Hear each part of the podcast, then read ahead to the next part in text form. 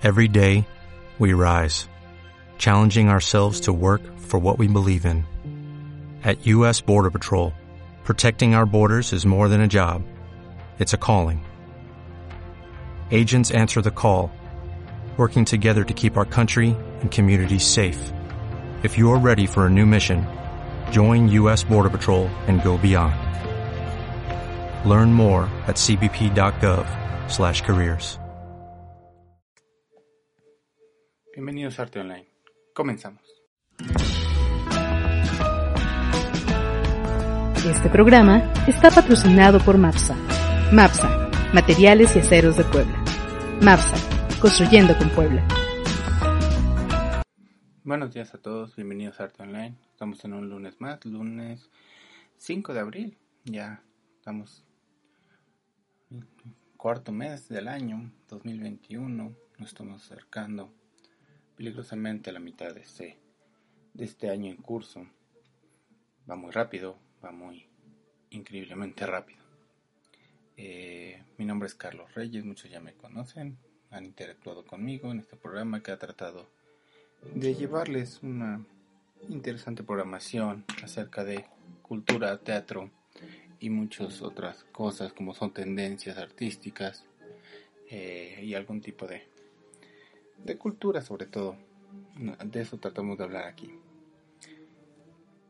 Hoy hablaremos del arte no solicitado, mm, el arte que sobrevive, el arte que va más allá. Pero antes de eso iremos a un pequeño programa de nuestros patrocinadores aquí en Arte Online, en la barra de zona libre. Así que pues vamos a ello y regresamos en un pequeño momento. Te invitamos a que conozcas la revista México Intercultural. Visita nuestra página web www.mexicointercultural.org y síguenos en nuestras distintas redes sociales, Facebook, Twitter e Instagram.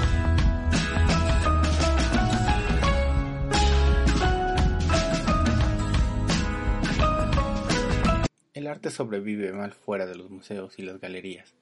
La calle no es el hábitat del arte. En el caso del mural de Okuda en el Faro del Ajo, se añade además lo hiperbólico e inane de su arte. Aún impresionan las vistas panorámicas de la Exposición Universal de París en el año de 1937, en la que, a ambos lados del eje central, que marca la Torre Eiffel, aparecen enfrentados los monumentales pabellones de Alemania y la Unión Soviética, dos construcciones que hoy solo cabría reinaugurar como casas del terror.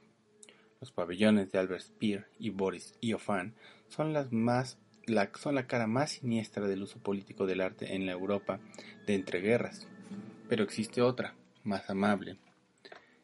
Por ejemplo, el, el pabellón del Ministerio de Agricultura francés, diseñado por Fernand Liger y Charlotte Perriand. En el Museo Reina Sofía se exhibe una reproducción exacta de uno de los enormes paneles, 3.5 por 9.41 metros, que lo decoraban, un ejemplo de bucolismo pictórico puesto al día, que, con sus formas abstractas y el uso del fotomontaje, a pocos pasos de este pabellón, en la orilla del Sena, se celebran simultáneamente dos grandes exposiciones dedicadas al arte moderno, en una suerte de canonización pública del arte de vanguardia, recursos estéticos que pocos años antes se presentaban con ataques al arte tradicional y a la sociedad burguesa, y que poco a poco habían ido adoptando la publicidad y la propaganda, recibían el espaldarazo institucional definitivo. Vanguardia para todos. Y fin de la vanguardia. La vanguardia en el arte, como en la terminología bélica de la que procede, es un fenómeno minoritario de, por definición, y, aunque quizás sea exagerado decir que no queda rastro alguno de ella, lo cierto es que con el viaje del ostracismo, el reconocimiento oficial, vía premios o exposiciones en museos públicos, se recorre en cada vez menos tiempo. El arte, que se toma en serio, recela de la domesticación, venga de los poderes públicos o de los económicos, y en la primera mitad del siglo XX los artistas solían huir de ella, recluyéndose en el estudio y en las tertulias de los cafés con artistas y críticos afines. Caso raro fue el de los primeros artistas pop, que rechazaron el elitismo de sus predecesores y trataron de competir cara a cara con la sociedad del consumo, abrazando sus imágenes y sus códigos para llevarlos a su, a su terreno. Como contaba Robert Hughes en El impacto de lo nuevo, se trató de un intento fallido, y la vanguardia volvió a refugiarse en los sótanos y se dedicó a producir instalaciones minimalistas y happenings. Como ha argumentado con gran solvencia Carlos Granés, también eso acabaría fagocitando por el mercado y la política. Una de las lecciones que nos legó el siglo de las vanguardias fue que el arte sobrevive mal fuera de los museos y las galerías, no porque el mundo le tenga una animadversión, sino por el mero ajetreo y los reclamos de la vida urbana. La calle es el hábitat de las señales de tráfico, de los carteles, de los escaparates, de las lonas publicitarias que ocupan edificios enteros. La calle habla por un tiempo, en un tiempo verbal, el imperativo, que el arte se le atraganta. El suyo es un idioma que requiere tiempo para su digestión y que por lo tanto le resulta inútil e incluso molesto al viandante que llega tarde al trabajo. En la calle sobrevive quien adopta su estética. Y ahí estuvo el error del cálculo de Okuda cuando aceptó decorar el faro del ajo, que tanto revuelo causó este verano. El gran logro de un arte como el suyo es la tierra de nadie en la que vive, ni molesta ni pasa desapercibido. No es elitista, pero tampoco es tradicional. Ese rasgo de vaga modernidad fue, sin duda, uno de los motivos que llevó al presidente Revilla a elegirlo para la decoración del faro. El pabellón del Ministerio de Agricultura francés del año 1937, versión cántabra. El problema fue la ubicación.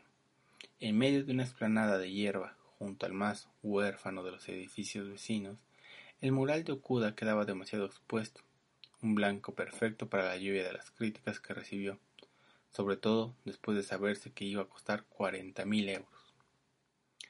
La polémica en torno al dinero, al hecho de tratarse de un edificio histórico y a las sospechas bastante fundadas de dedazo político, sirvió para abrir un debate más amplio sobre el tipo de arte que encarnan figuras como Kuda. Cada vez hay más voces que denuncian cómo figuras como la suya o colectivos como Boa Mistura que ha protagonizado recientemente su propia polémica, adoptan una actitud más digna de multinacionales que de artistas, respondiendo a la llamada de mecenas privados instituciones políticas de todo el mundo para repetir los motivos una y otra vez, como sucursales de Sara o Burger King. El arranque del manifiesto artístico de Okuda, desde luego, no es muy alentador. Los principios esenciales que guían mi vida profesional y personal son el positivismo, y un deseo constante de la autosuperación. Mi pasión por crear es lo que me motiva. Necesito crear para sentirme feliz y realizado. Además, con mi trabajo trato de ayudar a aportar mejoras incrementales a la sociedad. El arte de Okura es tan hiperbólico y tan inane como este texto. La suya es la estética de un veraneo perpetuo el veraneo un poco tontorrón de los anuncios de cerveza. Funciona porque es bonito, mono, cuco, una ventana soleada en medio del asfalto. Cuando se le afea su banalidad y su falta de espíritu crítico, uno no tiene más remedio que estar de acuerdo, aunque tampoco queda muy claro qué significa crítico. En este contexto, el único arte público que realmente funciona es aquel que no dice nada o el que lo dice todo de manera explícita. En este último caso, siempre cabe el riesgo de que el mensaje sea demasiado partidista como para ser realmente público, es decir, que solo pueda ser compartido por la sociedad en su conjunto, cosa que a estas alturas quizás solo sean capaces de lograr los monumentos en recuerdo de las víctimas de atentados terroristas. Y lo que sucede en muchos de esos casos es que el arte no está a la altura de la efeméride. En la calle, el arte está condenado a competir en un terreno que no es el suyo. Incluso las cabezas gigantes de un artista indudablemente serio como Antonio López en la estación de Atocha quedan empequeñecidas por el entorno. No es necesariamente un fallo del arte, sino del espacio y la disponibilidad del espectador. Como señaló lúcidamente en una entrevista el editor Jaume Vallacorba, la lectura, como la música, como el arte, requiere un estado de espíritu concreto, una entrega voluntaria. Todo lo demás son asaltos sobre la vista, bellos o mordaces. ¿Por qué no? pero no solicitados. Que nos detengan a apreciarlos o advertirlos siquiera. Dependerá de cosas tan triviales como si llegamos tarde al trabajo. Arrastramos una idea heroica de las artes, nacidas en el romanticismo e hinchada en la hipertrofia en la primera mitad del siglo pasado. Artistas los vemos como semidioses, cuadros y esculturas capaces de cambiar el rumbo de la historia. Quizá debiéramos ser más comedidos con las expectativas que depositamos en el arte, sobre todo cuando se trata de arte público. Ni el buen rollo colorista de Okuda le derrite el cerebro a la gente, ni las obras de carácter crítico encienden por sí solas la mecha de la revolución. Lo máximo a lo que puede aspirar modestamente el arte es a producir pequeñas revelaciones, como, revelaciones, conmociones, estrictamente personales por medio de un diálogo de tú a tú entre obra y espectador. Se puede imponer la visión de algo poniéndolo en medio de una plaza, convertirlo en algo ineludible, pero no se le puede imponer al viandante que le guste, mucho menos que le cambie la vida. Para la gran mayoría de los ciudadanos, el arte público es algo que aparece en la calle sin previo aviso, y sin emplear cuarenta mil euros en la decoración de un faro, parece un gasto excesivo de fondos públicos. Es, entre otras cosas, porque nadie lo había solicitado.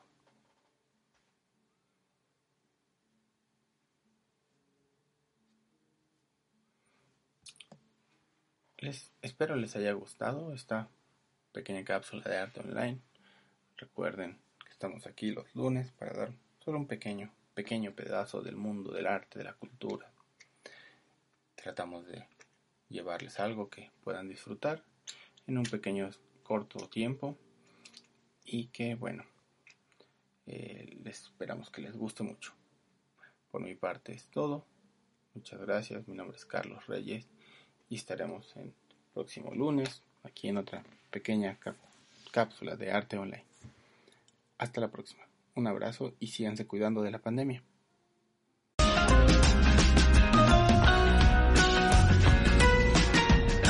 Este programa fue patrocinado por Entre Culturas Todos Unidos AC. Síguenos a través de Facebook, Twitter e Instagram y visita nuestra página web www.entreculturastodosunidosAC.org, en donde encontrarás todo el contenido social de nuestra asociación civil.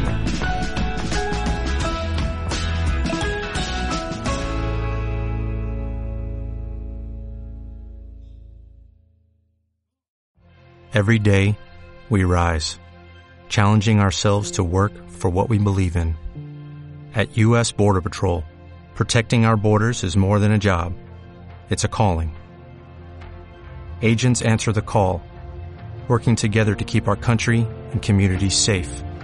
If you are ready for a new mission, join U.S. Border Patrol and go beyond. Learn more at cbp.gov slash careers.